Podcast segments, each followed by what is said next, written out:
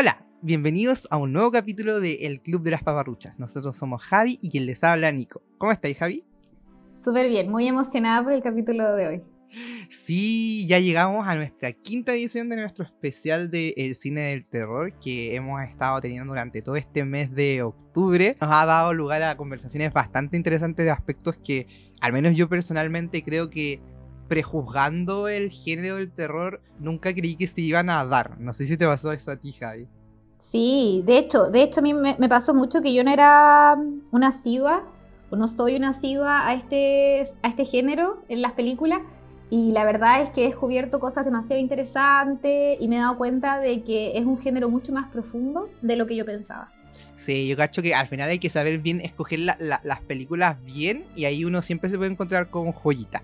Y bueno, a propósito de ese contexto, para esta última semana, luego de haber hablado del slasher, del suspenso, del horror, quisimos dejar, eh, no quisimos excluir a un gran, a, una, a un gran sector eh, continental que le ha dedicado gran parte de su cine a el terror y el horror, que son básicamente grandes creadores de, este tipo de cine y que se trata de cine específicamente del sector de Asia Oriental y en específico en este capítulo vamos a hablar de cine surcoreano y cine japonés eh, de terror que como señalaba hace un segundo son grandes exponentes respecto a la forma de retratar este tipo de sensaciones en, en la pantalla y que se diferencian mucho respecto de los estándares que hay en Occidente, al menos a mi parecer. El cine de terror eh, de Asia Oriente, eh, yo creo principalmente se caracteriza por una construcción que de los personajes y de la historia mucho más profunda que las historias de eh, Occidente y no digo que estén mucho más explicadas o desarrolladas las, por ejemplo, los aspectos paranormales de las historias que vemos, pero sí tienen una mayor consistencia, a mi parecer. Em, este tipo de historias, yo creo que esto tiene mucho que ver con eh, aspectos culturales de, eh, todo, de estos países, porque la cultura eh, tanto surcoreana como la cultura japonesa están embebidos de elementos, de este tipo de elementos y creencias y toda una cosmovisión en donde estos elementos un poco sobrenaturales y ancestrales o mitológicos forman mucho parte de su cotidianeidad. De hecho, hay distintas como figuras y fenómenos que se eh, han construido para explicar eh, esta, eh, lo sobrenatural dentro de su vida. Por ejemplo, específicamente en el cine de terror japonés o de horror japonés, hay presencia en general de muchas presencias sobrenaturales que son eh, fantasmas o seres que cuya naturaleza desconocemos y que tienen razón de ser a partir de eh, creaciones o imaginarios colectivos que han existido a lo largo de su historia, que son como tipos de fantasmas, por ejemplo los Yurei y los Onryo.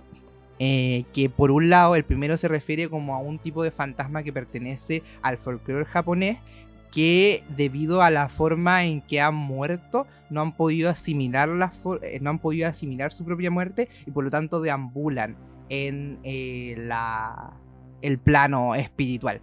A diferencia de los Onryo que son seres también espirituales que han que por sus muertes demasiado violentas o cargadas de un resentimiento, eh, deambulan también de manera no libre por este ámbito extraterrenal, pero en búsqueda siempre de una constante venganza, de, cargan una ira tremenda y estos elementos al final como socioculturales se han ido reflejando un poco en las distintas películas que toman al final estas ideas de lo sobrenatural desde un punto de vista de espíritus en general, para plasmarlo dentro del cine. Y esto se replica mucho también en el cine surcoreano, porque los tópicos que tratan son muy parecidos. Y algo también curioso que, quizás es como una tónica dentro de, de las películas que hemos hablado, es que, eh, al menos, sobre todo en el cine de terror japonés, hay la presencia de el fantasma de carácter femenino eh, enardecido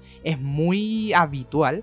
Y esto en general tiene que responde también a la construcción de sociedad que tiene Japón ya que es una cultura súper machista. Entonces la violencia hacia la mujer eh, es súper eh, está súper eh, habituada y eso produce que, por, lo tanto, como que hayan personajes mujeres que hayan sido como mayormente violentados y a la larga estos después tengan un mayor resentimiento o un deseo de venganza que saciar y que logran saciar como fantasma.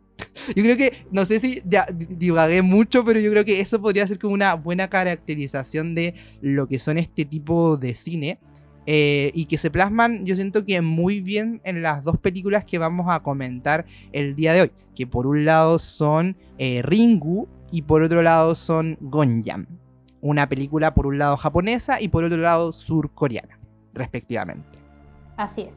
Eh, bueno, y ahora les voy a presentar la primera película de la que vamos a conversar hoy día, Em, y esto es el orden de estreno, así que vamos a hablar primero respecto de la película Ringu del año 1998.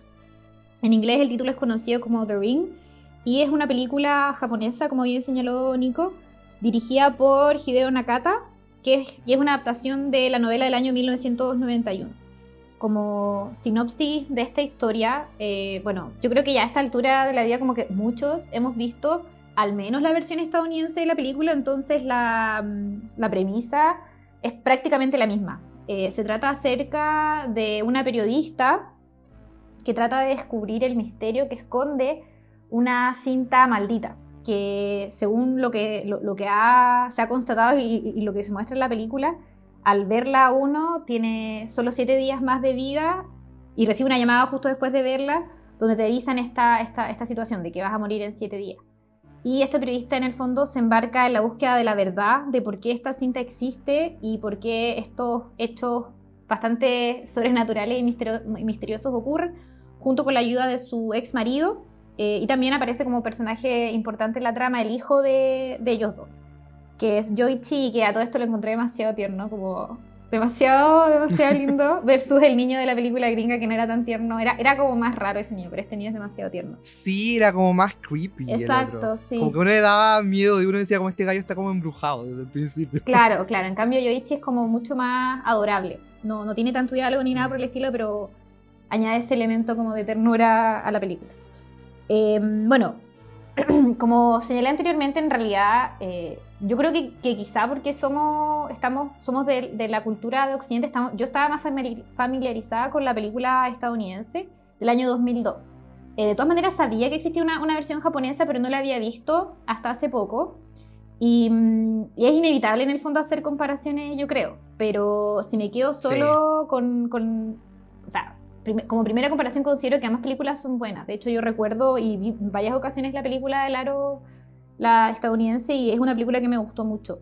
Pero sí encuentro que mm, la película japonesa, bueno, es la original al final y al cabo, y sí encuentro que hace hartas cosas mejor que la película estadounidense. Entonces ahora voy a solamente hablar de la película japonesa.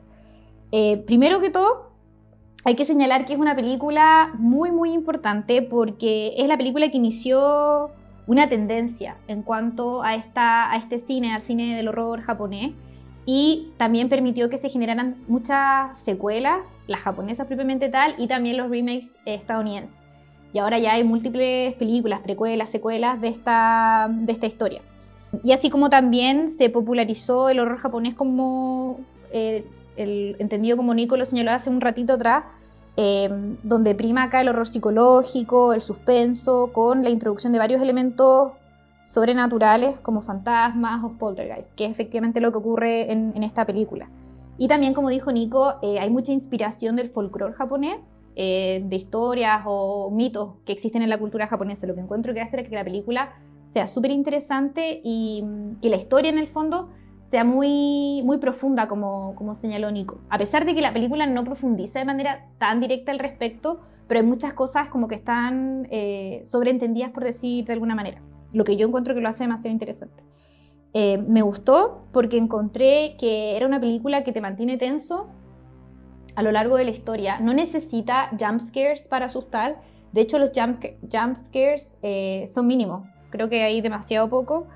Eh, y el hecho que, que, sea lenta hace que también tenga un muy buen ritmo, eh, que permite que nosotros como espectadores estemos atentos a lo largo de toda la película. Y como dije, la historia es súper interesante porque añade estos elementos sobrenaturales. Y a mí lo personal, yo creo que ya está una preferencia personal. Creo que las películas de terror las que más me gustan son las que añaden elementos sobrenaturales porque mm, es raro, porque ya, yo podría decir porque encuentro que es como un poco más verosímil la historia.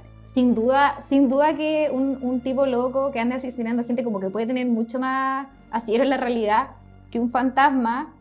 Como que siento que el tema de los fantasmas es tan comentado o es algo que en general a la gente dice que, le pase, que en ese sentido es como un poco más verosímil, en mi opinión, eh, versus un, un hombre loco que ande matando gente. No sé, si me, no sé si me explico, tiene sentido lo que estoy diciendo, pero en el fondo a mí, como si yo me viera en la realidad, siento que me haría más miedo en el fondo, una, una presencia sobrenatural, porque creo que es más posible que ocurre que ocurra a que me esté persiguiendo un hombre loco que quiera matarme. En el fondo a eso me refiero.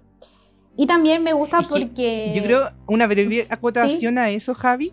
Una breve acotación nomás, que yo creo que eso responde a lo que hemos mencionado a lo largo de los capítulos, pues de que al final qué nos da miedo responde mucho a la época y en el contexto en el que estamos. Y yo creo que, por ejemplo, claro, esto de los asesinos seriales, hoy en día se ven mucho asesinatos eh, a sangre fría, no necesariamente pasionales, pero al menos yo no recuerdo ver casos actuales o cercanos de asesinos seriales. Entonces uno lo ve como quizás más lejano. Y claro, quizás el tema de los fantasmas no es como algo que uno tenga certeza de si existen o no existen, pero como el que está en la duda, igual a uno lo deja así como con esa, ese temor, yo creo que por eso se puede dar. Exacto, yo, yo creo que eh, tú, tú diste en el clavo en el fondo, como que quizás es más probable que en tu día diaria por muy, por, dependiendo ya cuáles sean nuestras creencias, pero como que es más probable que tú seas, te pene un fantasma quizá, a que te persiga un asesino serial. A, eso, a eso apuntaba. Entonces, por eso mm. me genera a mí más miedo verme en esa situación porque creo que es más posible que me ocurra. Por eso también prefiero estas películas y en general son películas que me causan más miedo que otras. Y como decía también, eh, me gusta porque esta película porque construye personajes súper interesantes. Tenemos por una parte a la mm, periodista que quizás no es el personaje más interesante de toda la trama, pero como que igual ella como mujer empoderada con esta relación como de amistad con su ex marido, encuentro que eso igual le añade un elemento interesante. Y lo más interesante de todo es el, la figura de esta niña que mata a su propia voluntad y la relación que tiene con su mamá y todo el trasfondo de la historia que hay de por qué esta entidad eh, comete estos asesinos, eh, asesinatos. Eso me parece muy interesante en la historia, como, como el elemento sobrenatural que provoca estas muertes.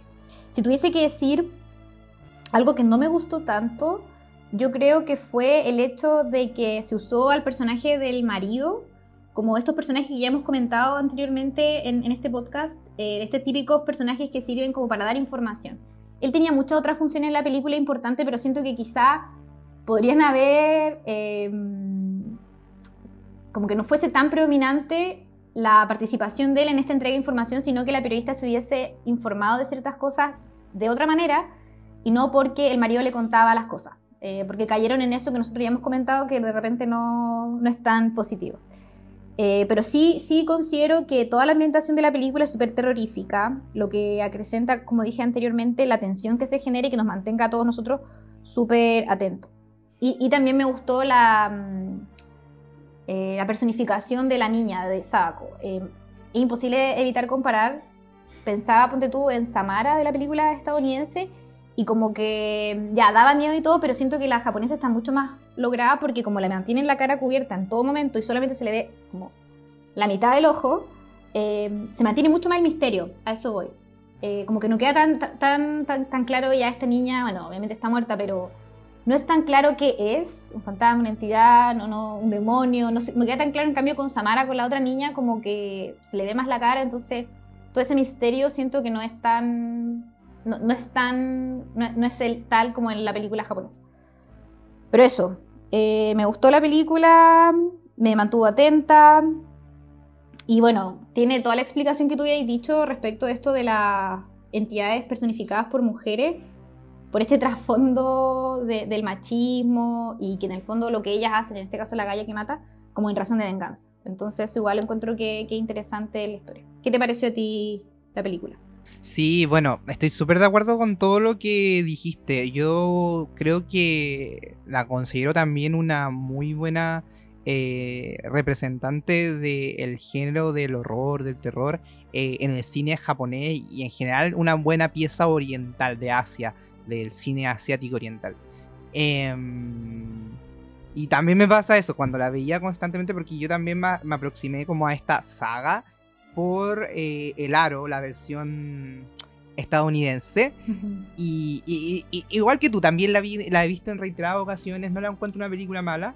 Eh, y cuando vi esta, también fue como. Estuve fijándome como en las cosas que habían cambiado, cuáles habían sido los sentidos de, mantenerlo de una u otra forma. Em, y, creo que también preferiría, pero no porque eh, sea el aro versión norteamericana, o sea, versión estadounidense, una, una película mala, sino que esta, sino que Ringu es un poco superior en, distintos aspectos, tal como señalaste tú, y por eso preferiría eh, Ringu. Em, yo siento que acá el terror eh, psicológico, sobrenatural, está bastante bien construido, como tú dijiste, no se trata solamente como de hechos sobrenaturales que ocurren porque son bien ahí, o sea, no es que sean aislados, pero no es como que la película esté estén constantemente pasando cosas inesperadas o fantasmagóricas, como por ejemplo, no sé, poner conjuro, nosotros vemos que de repente como que empiezan a tirar Biblia, las cruces se dan vuelta, las personas vuelan, cosas así, a las que estamos como acostumbrados quizá en este cine de terror estadounidense. En cambio acá no, no eran muchas las cosas así como sobrenaturales que pasaban, en general eh, lo, más sobrenatural era como la muerte de las personas. Y, yo creo que es súper... Que, lo que, y esto demuestra que está súper bien construida la tensión en la película, en el que solo el hecho de que la persona va a morir y que es por en base a un fenómeno sobrenatural que no se nos explica tan bien, nos causa tal tensión e impacto, porque nosotros pasamos toda la película sin ni siquiera haberle visto bien la, la, la corporeidad, si se puede decir así, de este personaje hasta el final. Nosotros solamente sabemos como las reacciones y el efecto que este fenómeno produce en la gente y, nos vamos adentrando un poco en su historia, pero nunca hasta como los últimos minutos de la película, el último tercio, eh, podemos realmente conocerla materialmente. Entonces yo creo que eso demuestra lo bien que está ejecutada la narración de esta película en orden a mantener bien tenso a uno, porque uno por mucho que era lenta como tú decías, estaba siempre como al borde de la cinta así como chuta, ¿qué va a pasar? ¿Qué va a pasar? Y era súper, más encima era súper inevitable que la persona muriera.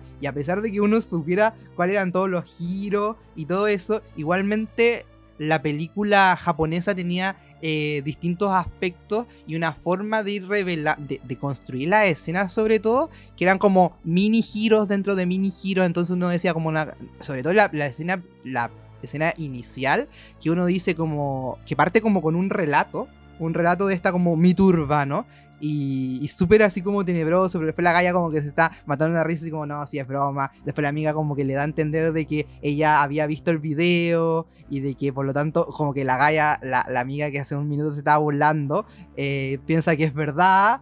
Y, así se va construyendo como mucho eh, terror o suspenso y luego como un poco de alivio y así. Entonces de esta manera van generando un muy buen ambiente en orden a las grandes revelaciones, si es que se le puede llamar así, del final y los grandes giros del final. Entonces yo creo que eso es lo que más destaco, porque no solamente se trataba de hechos aislados e inesperados, que es como la lógica del jumpscare, eh, sino que es todo un ambiente construido en orden a tenerte a ti como cauto frente a lo que está pasando en la película. Y eso yo encuentro que es muy bueno porque te mantiene atento. Independiente de que no que pase nada, te mantiene muy atento.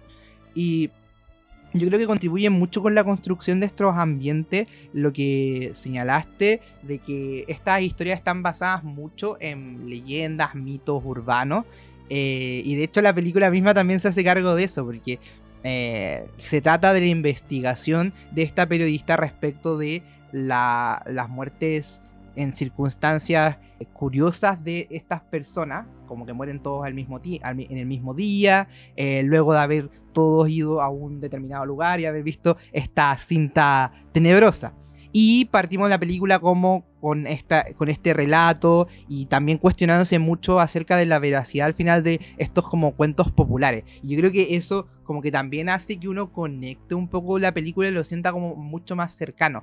Porque a quien no de repente, como tú decís, uno crea o no en los fantasmas, en estas como en la vida más allá de la muerte, todos en algún momento de nuestra vida, no sé, jugamos cuando chicos contar historias de terror, todos conocemos mitos urbanos, no sé, la rubia de Kennedy, la llorona, y son como casi que trascienden a la humanidad estos mitos y, y obvio que uno va a sentir mayor conexión con eso, porque la cultura popular al final casi que universal, en cierto sentido se ve plasmada ahí e igualmente se va como cuestionando si es que estamos frente a algo real o algo ficticio, que también es una cuestión que se da mucho, porque uno se dice como ya, pero esta historia va a ser verdadera o no. Entonces yo creo que por esa como construcción de todo este universo, eh, me gusta demasiado. Y lo que no, a mí no me agradó, eso sí, de esta película, en, tiene un poco que ver con eso que tú señalaste respecto del marido, pero desde otra perspectiva, porque como bien dijiste, eh, el marido en muchas ocasiones como que se nos incorpora eh, como un elemento que nos da información importante para Reiko, que es la periodista, y que es súper vital para las decisiones que tiene que tomar de ahí en adelante. Lo que me desagradó, más que como que fuera él así como a pito de nada que de repente le dijera la información, es que muchas veces como que no tenía explicación, o la explicación que le daban era que, que después nos explican al final es que el gallo como que tenía visiones y como que podía...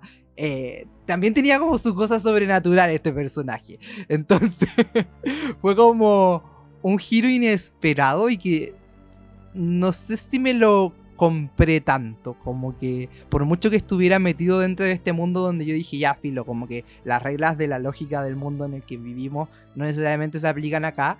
Eh, me. No, por mucho que estaba como eh, suspendida mi mente en ese sentido, no, no logré encontrarlo coherente, porque siento que no se fue construyendo bien, como que no, no era algo que se pudiera desprender de antes de la trama. Como que en algún momento la, la Reiko le dice como ya tú, o sea, como que tiene una conversación y le dice, sí, yo, yo sé que soy raro, ¿cachai? Pero como que, salvo eso, no sé, al menos a mí no me convenció sí, Fue como, sí, fue como muy conveniente que justo ella que estaba investigando eso tuviese un ex marido que era medio psíquico. Sí. Claro, sí, te, te entiendo. A mí igual quizá no lo había pensado, pero ahora que lo mencioné, y es como ya, justo tenía que ser el gallo que tenía visiones que le ayudó. claro, y justo tenía que tener una buena relación, pero como que era todo muy eh, conveniente. Entonces, eso no me convenció tanto. Y eso relativo también como cuando empieza como a desentramarse todo este nudo, porque ya sentamos que esta película no eh, profundiza mucho en la explicación de este fenómeno. Algo que yo encuentro que es bastante acertado porque nos deja todo como mucho más misterioso. Eh, y no, como que en general no hay muchas reglas. Como que lo único que nosotros concluimos es que tú ves este video, este video maldito, eh, luego te llaman por teléfono y de ahí en adelante corren 7 días y tú mueres. Y después al final descubrimos que la manera de pasar como esta maldición o de evitarla es crear una copia y que otra persona lo vea. Eso, esas son las reglas como, si es que podemos hablar de reglas. Que yo siento que, que, y, que en cierto sentido difiere un poco de, una película que hablamos en el capítulo pasado, que era It Follows, en donde como que trataron de darle demasiadas reglas al asunto y después como que uno podía encontrar demasiados problemas a esa regla. Acá no pasó eso. Sin embargo, sí siento que la forma de construir como todo el problema de esta como personaje que era esta niña no me, tampoco me convenció tanto, como que al final ella era mala porque, o sea, siento que sé que responde como a este fenómeno sociocultural de los fantasmas femeninos en, en el terror japonés y que responden también a esta como violencia, o no, no necesariamente violencia, pero sí como esta subyugación de las mujeres dentro de la sociedad japonesa, pero no sé, me hubiera gustado quizás que hubiéramos abordado, hubieran interiorizado un poco más en su personaje, porque nosotros lo que más sabemos es sobre su mamá, antes que de ella.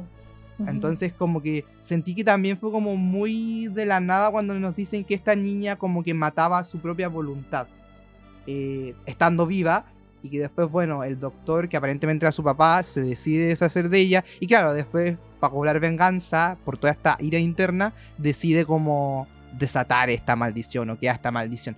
Pero como que, no sé, también lo encontré muy de la nada. Sí, a mí me hubiese gustado, me gusta eso que decís tú también, de que no, no, no, no nos den tantas explicaciones, porque al final eh, muchas veces las películas tienen que ser así, tienen que quedar así abiertas para que sea el propio espectador que las interprete y eso a mí me parece un ejercicio bastante interesante, de hecho lo prefiero. Pero sí me hubiese gustado que quizás se hubiese dado una explicación como al surgimiento de esta cinta, porque como que eso igual... También. Sí, siento que, que, es un punto débil, eh, que quizás hubiesen ahondado en eso, como ya la relación que tiene esto con la tecnología, que a mí también me parece algo súper interesante, como el hecho de, de, por qué tiene que, no sé, pues salir de la tele, la galla, o usar esta tecnología para, como un medio para matar a sus víctimas. Lo encuentro súper interesante. Entonces hubiese sido, mm, o quizás está claro, yo no lo logré interpretar, no lo sé, pero como que no está muy claro como de dónde surge, porque al final todo parte con este grupo de cuatro niños que ven la cinta. Ellos eh, no logran pasarla a, los demás, o sea, la, gente, periodista llega a esta cinta porque una, de sus sobrinas es una de las víctimas y ella se da cuenta que ya, ¿cómo, voy a yo a, eximirme de la, de, la, de la muerte? Va a ser si yo saco una copia y se la muestro a otro. Ya, eso está perfecto.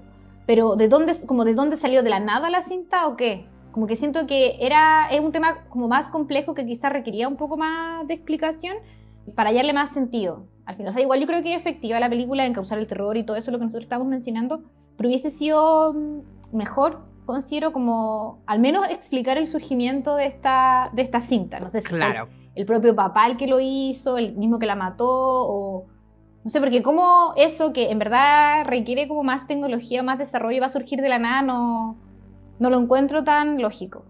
Sí, pues más encima, sobre todo cuando la película eh, y en, algunos, en algunas partes como que también se hace cargo en ciertos, o no se hace cargo, pero sí te puntualiza el, hecho de que estamos viendo una cinta sobrenatural, como que te dicen, oye, esos planos como de la mujer frente al espejo, como que no pueden ser así, pues como que lógicamente si está grabado de frente, frente a un espejo, se tiene que ver la cámara del camarógrafo, eso es como ¡oh! magia negra, no sé, ¿cachai? Pero te lo dejan ahí, ¿cachai? Entonces a mí quizás me hubiera gustado un poco más, como tú decís, también que se explicara y claro, quizás también puede ser que nosotros no, no, no, no, no, lo entendimos. Pero. Porque algo que yo me puse a pensar como viendo eh, y leyendo sobre esta película es que la época de, en que se originó, que esto fue el 98, eh, o sea, en que surgió la película, y no obstante de que proviene de un relato, parte de, como de la cultura popular eh, japonesa, el hecho de que sea como haya sido pasado este personaje en un VHS. O sea, que este personaje fuera, la maldición se transfiriera a través de un VHS y que saliera de la televisión, eh, es una decisión muy contextual. O sea, de hecho, no, no sé si te acordáis tú que como que hubo una, como un mito urbano también que decían que eh, el fin del mundo iba a ser en el cambio de siglo, llegando a los 2000, y que supuestamente en los 2000 como que se iban a apagar los computadores y como que ahí todo iba a acabar, uno de los tantos fines del mundo. Y, yo creo que quizás también como esa decisión de hacerlo a través de este medio fue como eso, de que la tecnología en ese entonces todavía, si, si bien se habían hecho grandes avances, eh, todavía seguía siendo como algo que cuyo dominio no estaba tan, o sea, no se conocía tanto eh, a niveles masivos, como que, no sé, pues, no todos tenían acceso a cámaras, por ejemplo, no todos tenían acceso eh, a poder filmar videos, como que era mucho más restringido. Entonces también había como una suerte de halo de misterio detrás. Y yo creo que eso se trata de representar ahí, como este temor hacia lo tecnológico, pero aún así como que no termina de explicar eh, por qué se, lo, se, confeccionó la primera cinta. O sea, serán como... Porque a mí me no me acuerdo bien eh, cómo era en, la película gringa, pero a mí me da la impresión de que ahí sí se explicaba un poco mejor, porque las cosas que uno veía, al menos las como personajes o algunas escenas que eran como más naturales, más realistas, eran como sucesos o hechos que Samara había vivido. Entonces, y que de hecho ella había como dibujado. Entonces eran como, uno podría decir como ya, son sus pensamientos que de alguna manera como que se, se, se eh, volvieron una cinta. Pero acá ni eso, porque ah, no nos detallan más allá de la vida de esta chica. Entonces yo creo que eso e-, es el problema, que quizás si hubieran como eh, referido un poco a, los distintos, quizás al mismo origen de ella, también podríamos haber sabido por qué sucedió esto o por qué la cinta era como era. Entonces, quizás una, una decisión eh, de guion que ah, no nos eh, sentó muy bien al parecer. claro, claro. Es, claro, es dejar, haber dejado eso mm, asentado de manera demasiado ambigua, yo creo que o, quizás somos personas que nos importan demasiado entender todo y como que todo tenga sentido en la película. Pero claro, como que ese sería mi, mi percance con ella, pero el resto, bueno, en cuanto a la sensación que provoca la película, está súper bien logrado el objetivo, porque a mí me mantuvo tensa, interesada y con miedo al final eh, durante, yo creo que la mayoría de la película. Eh, entonces en ese sentido ya logró su objetivo, pero quizá hubiese sido aún mejor si hubiese dado esas explicaciones que permiten al final que toda la historia sea redondita, pues, que tenga como, como un sentido completamente. Me hubiese gustado, pero bueno. Es verdad eso. es lo que no, claro. Claro, ya, ya fue la película, no podemos hacerle cambio. no podemos viajar en el tiempo. Sí, yo eh, me sumo a tus palabras respecto a la sensación. De hecho, yo la vi en la noche y bueno, yo tengo mi pieza como en el segundo piso y como que pasan gatos por afuera, porque está como el techo. Entonces, debo decir, estaba como con la tele, o sea, con la luz apagada, yo en mi cama, muy audífonos puestos, alto volumen, muy metido en la película. Y de repente pasó como un gato y como que me daba miedo dar vuelta a la cabeza, como dije, no, está este, esta chica detrás mío. ¿Verdad? Como que está muy metido en, en el, en el ambiente. Así que eso yo creo que es el mayor punto fuerte. Y como tú dices, dijiste que se volvió un gran referente y una puerta, quizás eh, hacia como la exportación no solamente de las películas en sí, sino que de las ideas, porque muchas de estas ideas después se hicieron como sus remakes, más que como venderse en sí mismas, que también se vendieron, pero eh, se tendió también a, hacer muchos remakes de las historias eh, japonesas recreadas en cinta. Y no sé si... Una, una cosa importante que hizo esta película, que después fue súper replicado, esta figura como, bueno, de la niña en este caso, de Saco, eh, o quien representa la maldad, fue esto como de la, de la niña contorsionista, ¿cachai? Esta galla como que no se le ve la cara, que tiene un montón de pelo encima, encima y que se mueve, su cuerpo de manera muy extraña y terrorífica. Es algo que fue replicado en otras películas más adelante, lo que yo creo que demuestra al final lo importante que fue en el cine del terror, no solo a nivel de Oriente, sino también a nivel de Occidente. Porque ya cuántas películas ahora han replicado esa misma idea. es verdad, es verdad. En ese sentido es bastante importante. Es como un personaje icónico al día de hoy. Exacto. Como que forma parte de la cultura popular y no solamente oriental, sino que al final de todo el mundo. Como que estado, yo creo que la versión gringa ayudó mucho también a eso, pues, a la sobremasificación de este personaje. Exacto. Y yo creo que entonces con eso ya como que se agota un poquito la, conversación respecto a esta película y podemos dar paso a la segunda cinta que queríamos comentar el día de hoy, que es Gonjam, eh, que es una película como adelante de Sur Corea, de Corea del Sur, Em, que tiene una estructura basada en eh, el found footage, que es como esta, estas películas que se graban, estos videos que se graban y que después se han encontrado y uno queda así como, ¡Ah! ¿qué pasó acá? Esa es la idea detrás de esta película. Y que tiene la premisa de que hay un... O sea, partimos la película nosotros viendo a dos eh, adolescentes eh, coreanos que visitaron un hospital maldito que efectivamente existe, que es Gonyam, y cuando están adentro de este recinto, eh, grabándose obviamente, llegan a, una habitación en específico y eh, que no se podía acceder porque la puerta estaba cerrada. Entonces la intentan abrir, la intentan abrir hasta que la logran abrir y ahí como que la cámara se viene a negro. Nosotros nos enteramos de que eh, estos chicos desaparecieron, que no se sabía nada de ellos y que no era aparentemente la primera vez.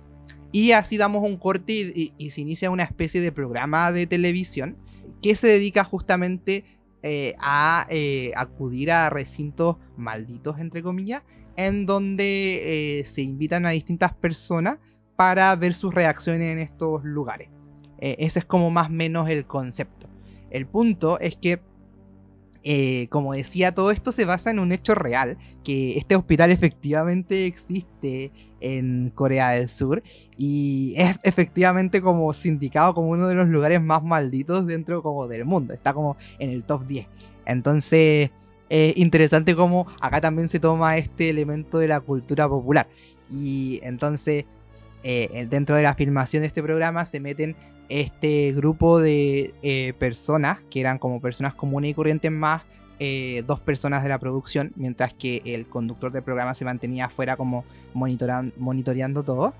Y ya una vez dentro de este recinto hospitalario, vemos cómo eh, se van desencadenando distintos hechos eh, a lo largo de la misma. Y no sé si digo al tiro el spoil o, no. Eh, sí, dilo. Ah, bueno. Cuenta todo, sí. Sí, todo, de una. Que eh, nosotros llegamos como hasta una escena donde empiezan a, pasar sucesos súper extraños, se cerran puertas, lo típico. Típicos fantasmas que les gusta desear a la gente. Y entonces los personajes deciden, adentro del hospital, deciden hacer un ritual como que van a quemar un talismán en una sala como súper, en un, en un espacio súper místico con unas campanitas y de repente como que están haciendo el ritual y queda la caga, literal. Onda, como que nosotros pensamos como, oh shit, ¿qué está pasando acá? Los demonios se volvieron locos. Y luego de esta escena que todos los, todos los protagonistas de este metraje eh, salen desesperados, nos damos cuenta de que eh, la producción había confabulado entre ellos para eh, falsear todo esto y por lo tanto toda esta experiencia que hasta ese momento de la película habían vivido eran puros sucesos falsos, eran sucesos que habían orquestado ellos para que este programa eh, que estaba siendo transmitido vía streaming consiguiera como mayor audiencia y por lo tanto mayor éxito y mayores ganancias. Sin embargo, lo que ellos no contaban era que este lugar efectivamente estaba maldito y de ahí en adelante como que todo va eh, subiendo en tensión y en hecho eh, inusitados para estos personajes. Y bueno, yo creo que eso sería como un gran resumen de esta película. De lo que es la película. Sí, yo creo que... No, no, sé si es como una de las mejores películas de terror que he visto en mi vida. Eh, sí encuentro y, valoro el hecho de que dentro de lo posible, salvo como ciertos puntos, eh, supieron mantener muy bien la estructura de este como cámara en mano, porque los personajes todos tenían como sus cámaras y lo que nosotros veíamos entonces era desde un punto de vista subjetivo, como yo grabándote, por ejemplo, yo grabándote a ti Javi tú grabándome a mí. Salvo ciertos como baches entre medio, como que de repente los veíamos a todos como desde una vista objetiva. Eh, pero siento que a lo largo de la película se mantuvo súper bien em, este, este método.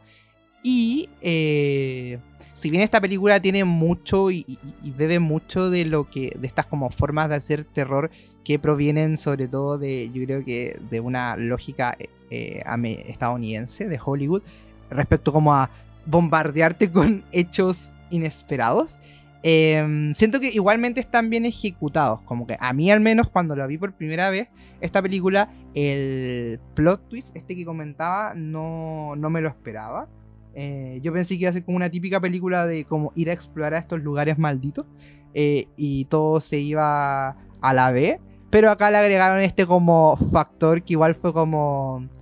Después como que la, venganza de estos fantasmas por casi que querer ridiculizarlo. Entonces, eh, eso. No sé si está tan bien construido el... Las como el ambiente. O sea, había un ambiente bastante terrorífico, pero no, lo sentía como tan profundo quizás como pasó en Ringu, en donde como que teníamos un backstory em, interesante y como que uno podía compenetrarse bastante. Acá si bien nos explicaban cómo que este hospital, em, lo, lo maldito provenía de que había ocurrido una matanza, suicidio masivo, que la directora había desaparecido como que no, al menos a mí sentí que era como un poquito flojo eso. Eh, porque de hecho al final como que no sé, no, no sé si me convenció tanto porque sentí que era como como apelar a lo típico nomás, ¿cachai? No sé si le dieron como un mayor giro a eso, que sí siento que pasó en, en Ringu. No sé qué opinas tú, Javi. Sí. Em, bueno, para primero dar mi opinión, también fue una película que me gustó mucho. Yo creo que si tuviera que describirla con una palabra, diría que es una película entretenida. Como bien dijiste tú, esta, esta técnica narrativa que utilizaron del found footage o metraje encontrado es súper novedosa y si bien había sido utilizado en otras películas como The Blair Witch Project o, Cloverfield o Rec, en general siempre se trataba de una cámara, de, de, una persona. Entonces acá, como lo vemos en 6, 7 personajes, a lo largo de la película, encuentro que lo hace como súper dinámico todo. Al final estamos, estamos desde el punto de vista de una multiplicidad de personajes, eh, estamos atentos a cuáles son sus expresiones, sus reacciones también, lo que lo hace súper entretenido y, como bien digo, dinámico. Es como una película súper... O sea, igual tiene un ritmo pausado en el sentido de que al principio no, no pasan muchas cosas, sino que es al final de la película donde tienen, donde tienen lugar los hechos más terroríficos. De todas maneras es como rápida en ir mostrando esas cosas y de hecho eso me gustó mucho y también la, primera parte que es como ya pura diversión, donde están ellos presentándose, paseando, conociéndose y todo, encontré que era mm, muy entretenido. Yo creo que esa, esa es precisamente la palabra que, que, estoy buscando y que describe muy bien cómo fue. Como bien dijiste tú, es súper gringa, pero coreana al mismo tiempo porque al final la, mm, esta idea o el concepto de la película ya había sido también utilizado antes por películas de terror estadounidenses, pero acá em, el componente, eh, obviamente la historia que hay detrás de, esta, de este suceso y de este lugar es propia de la historia de Surcorea. Y de hecho, como bien dijo Nico, esto es un lugar real. De hecho, el gallo que, que es propietario de ese edificio abandonado interpuso una demanda contra los productores de la película porque mm, creía que eso podía ser negativo para la venta del edificio. Y al final los tribunales fallaron a favor de la película. como dato freak. es que el lugar ya estaba como catalogado por todo el mundo como maldito, como que se había hecho la fama solo. Exacto. Em, y es verdad eso que decís tú, como que ya nos dan un contexto, nos hablan ya, esto es un eh, ex hospital psiquiátrico donde aparentemente mucha gente murió, su directora se suicidó, no sé qué. Eh, y también incluyen el tema de que ahí aparentemente había muerto también en una guerra entre, mm, creo la ocupación japonesa en Corea, habían muerto también muchos soldados. Que quizá igual es como típico componente estadounidense cuando hablan de los cementerios de India y todo, como que en verdad había sido un lugar donde mm. mucha gente había sufrido, donde habían tenido lugar hechos terribles, ¿no es cierto? Eh, pero claro, como que quizá nos dan todo Como este muy genérico, me parece a mí. Exacto, como que quizá hubiese sido bueno especificar un poco o añadir eh, elementos que lo hiciesen, quisiesen este, este lugar un poco más particular y distinto a esas otras historias de terror que ya hemos visto en reiteradas ocasiones. Eso es cierto. Em, una cosa que al final había pensado como no, no sé si me gustó tanto, pero al final yo creo que me gustó fue la caracterización de los personajes, porque son bastante básicos, pero de todas maneras me, me gustaron, me cayeron bien. Que eso es importante. No hay ninguno así como el idiota. Bueno, podría ser el, el capitán que le dicen en la película.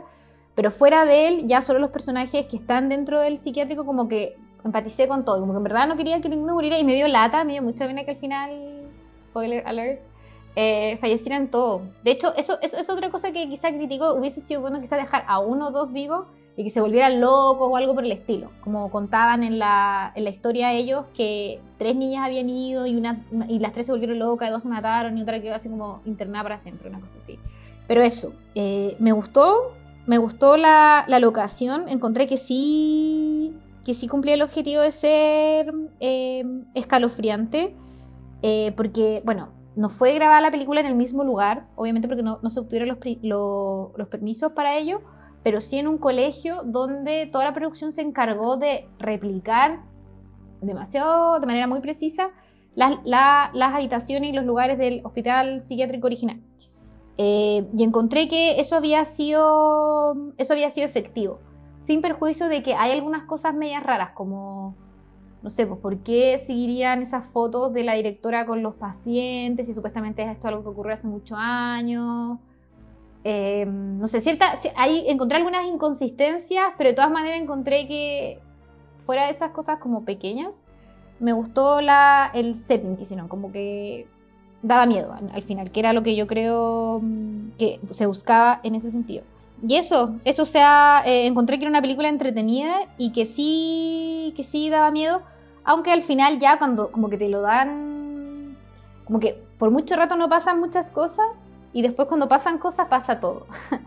Entonces quizá, claro, como que quizá pierde un poco em, como la verosimilitud quizás de que tantas cosas terribles ocurran eh, de una. Quizá, no sé, po, no haberlos visto a ellos poseídos hubiese sido más bueno y solamente haber sido como atacados, ¿cachai? Me hubiese gustado más a mí porque siento que quizá ahí se hubiese mantenido un poco más el misterio de la historia. Como que siento que eso es algo que me gusta mucho en las películas, como que se mantenga el misterio. Y cuando se rompe un poco eso, cuando nos dan, como que son más gráficos, eh, no, me, no, me, produce tanta risa, de hecho, como que me, me, alejo un poco de la historia y dejo de creer tanto, en el fondo. Entonces eso sentí que quizá no fue tan efectivo en mí, al menos. Es que eso que tú tocas es un punto bien importante que se relaciona con lo que señalábamos eh, antes respecto de Ringu y antes eh, en otro capítulo de It Follows. Que yo siento que eh, el generar un halo de misterio y el, construir al final un, un, pseudo universo, una realidad paralela en donde como que aparezcan estas criaturas y, tú les des como corporidad en una historia. Uno lo puede hacer de distintas formas. Pues uno puede apelar a mantener todo como sin mucha explicación. Eh, uh -huh. En cuyo caso yo siento, me, me, adhiero a ti de que en la medida de que sea consistente, eh, me gusta mucho más, porque me deja como más intrigado y metido en tratar de entender bien la lógica, pero a la vez como que me queda cerradito y todo bien amarrado para eh, lograr disfrutarla. Entonces, eso yo creo que es una perspectiva súper eh, útil y buena a mi parecer de llevarlo a cabo.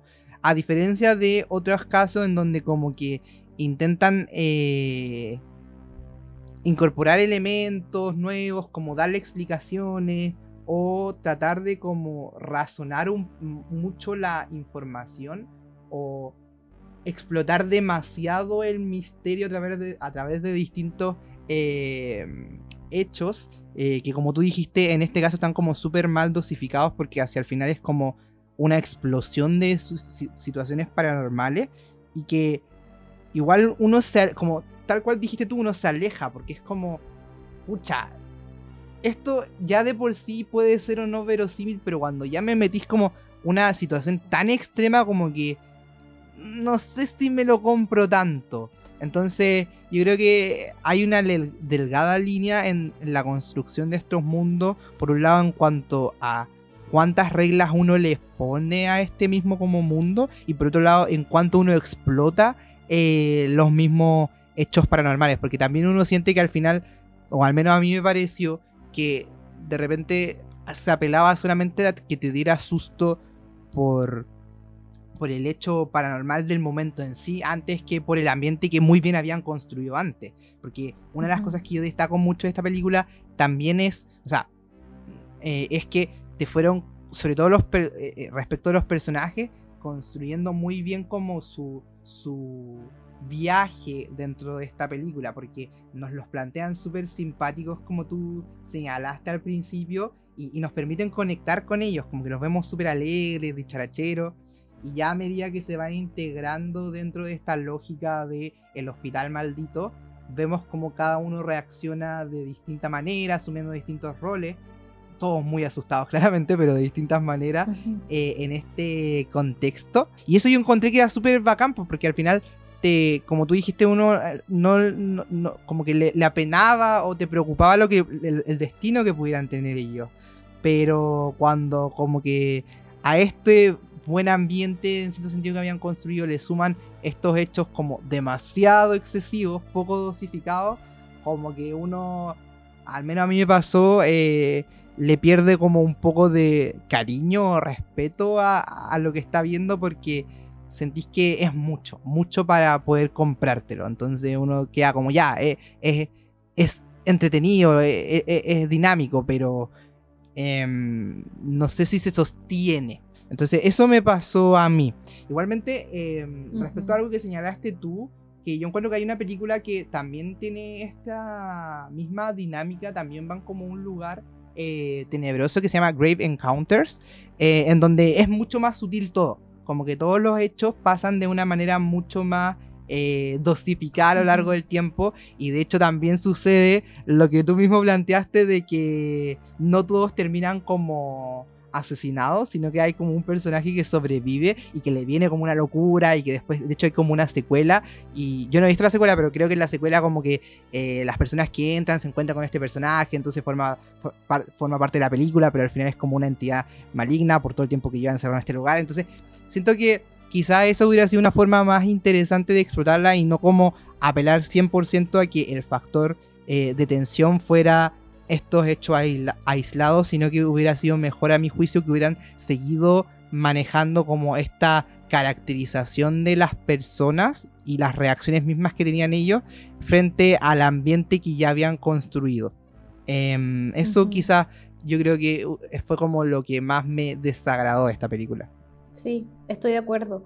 De hecho, hubiese sido muy inteligente haber añadido ese elemento de que no todos murieran, que hubiese sido, por ejemplo, uno o dos sobrevivientes para que ellos dieran a conocer, ¿cachai? Como mediante esta tecnología, todas las cosas que habían tenido lugar en el hospital psiquiátrico. O sea, igual entiendo la premisa de la película, que es que al final es como los espíritus del hospital vengándose de, esta, de, estos, de estos jóvenes que como que los habían provocado. Y de hecho, por el final de la película, que muestran que estas gallas, como la transmisión online que están haciendo, que estaban a los lados sentados en una silla, como que se paran y se van. Quizá ya entendimos como que esto siempre fue controlado por los espíritus del hospital. Pero, mm, no sé, me, hubiese hecho más sentido a mí o mucho más verosímil que algo así hubiese ocurrido o que, no sé, pues, sobreviva uno y después se mate por la experiencia traumática que pasó o que se hubiese quedado loco, ¿cachai? Algo por el estilo. O las niñas, ponte tú, las niñas que, se retiraron antes, que ya hubiesen, no sé, que hubiesen sobrevivido o algo por el estilo que haga como más creíble todo, ¿cachai? Como que, que todas hayan muerto, lo encontré demasiado trágico, primero que todo. Eh, me dio mucha pena y el, también me, poco creíble al final. Sí, yo hubiera quizás dejado vivo al gallo este como el, el capitán. Sí. Lo hubiera dejado vivo, pero como castigo, ¿cachai? Como porque el gallo falseó todo y de hecho, bueno, al final de la transmisión como que la gente eh, pierde, como que había llegado a un pic de visita y empiezan a disminuir cuando la gente se da cuenta de que esto era falso. Entonces yo creo que como que lo hubiera dejado vivo como castigo y que después, y que él supiera de que la mitad de los hechos que sucedieron, o más de la mitad de los hechos que sucedieron, no eran falsos, sino que eran totalmente reales, pero nadie le creyera. Y quizás como que de ahí se desarrollara su locura o algo así, como que no a él no le hubiera pasado nada, como que él afuera de este recinto no hubiera vivido nada, pero sí está el, el, el, el terror que le produjo como presenciar esta experiencia y darse cuenta en carne viva de que eran reales los hechos, lo hubiera dejado como traumatizado y como esa desesperación de que nadie le creyera. Y creo que ahí también hubiera jugado como con un buen ambiente, ¿caché? Se hubiera mantenido eso. Pero... Estoy muy de acuerdo ahora que lo decís, sí, po, tiene todo el sentido del mundo y que como que él sintiera la culpa al final de que de cierta manera él provocó todos sus hechos y que nadie le está creyendo porque de principio él estaba tratando de engañar a las personas. sería un muy buen final, de hecho. Pero bueno, lamentablemente. Sí, ven, deberían contratarnos para guionizarle las películas. Toda la razón. Pero esto, yo encuentro que si tuviéramos como que rankear estas dos películas, creo que pondría en primer lugar a Ringu y luego a esta. Sin perjuicio de que encuentro que hay muchas otras películas bastante buenas. Yo creo que la elección al menos, porque tú quisiste comentar Ringu y yo propuse esta Gonjam, porque siento que eran como muy distintas entre sí, pero hay muchas otras eh, representaciones del terror eh, de estos países, de Surcorea, China, Japón, y que yo creo que son muy buenas referentes y que ahí les vamos a estar recomendando. Exacto, o en un futuro comentando también. Así que hay que estar atentos y obviamente que también recibimos muchas recomendaciones, como ya he señalado en todos estos capítulos, yo soy cero fan del género del terror y ya habiendo visto más películas y conociendo un poquito más ya gracias a estos capítulos, estoy abierta a todas las recomendaciones que se hagan y también para próximos episodios también donde quizá cubramos, sí. no sé, seres sobrenaturales, los zombies, que también fue algo que cubramos esta vez y que también me parece muy interesante. Así que eso. Es verdad. Sí, yo creo que ya podemos dar por concluido entonces este mes temático, segundo mes temático de, del cine de terror. Eh, agradecer a toda la gente por escucharnos. Y eso, eh, síganos en nuestro Instagram, arroba el Club de las Paparruchas. Ahí siempre vamos complementando lo que conversamos acá. Em, y no se pierdan nuestro próximo capítulo el próximo viernes a las 6. Hasta luego. Chao. chao. chao.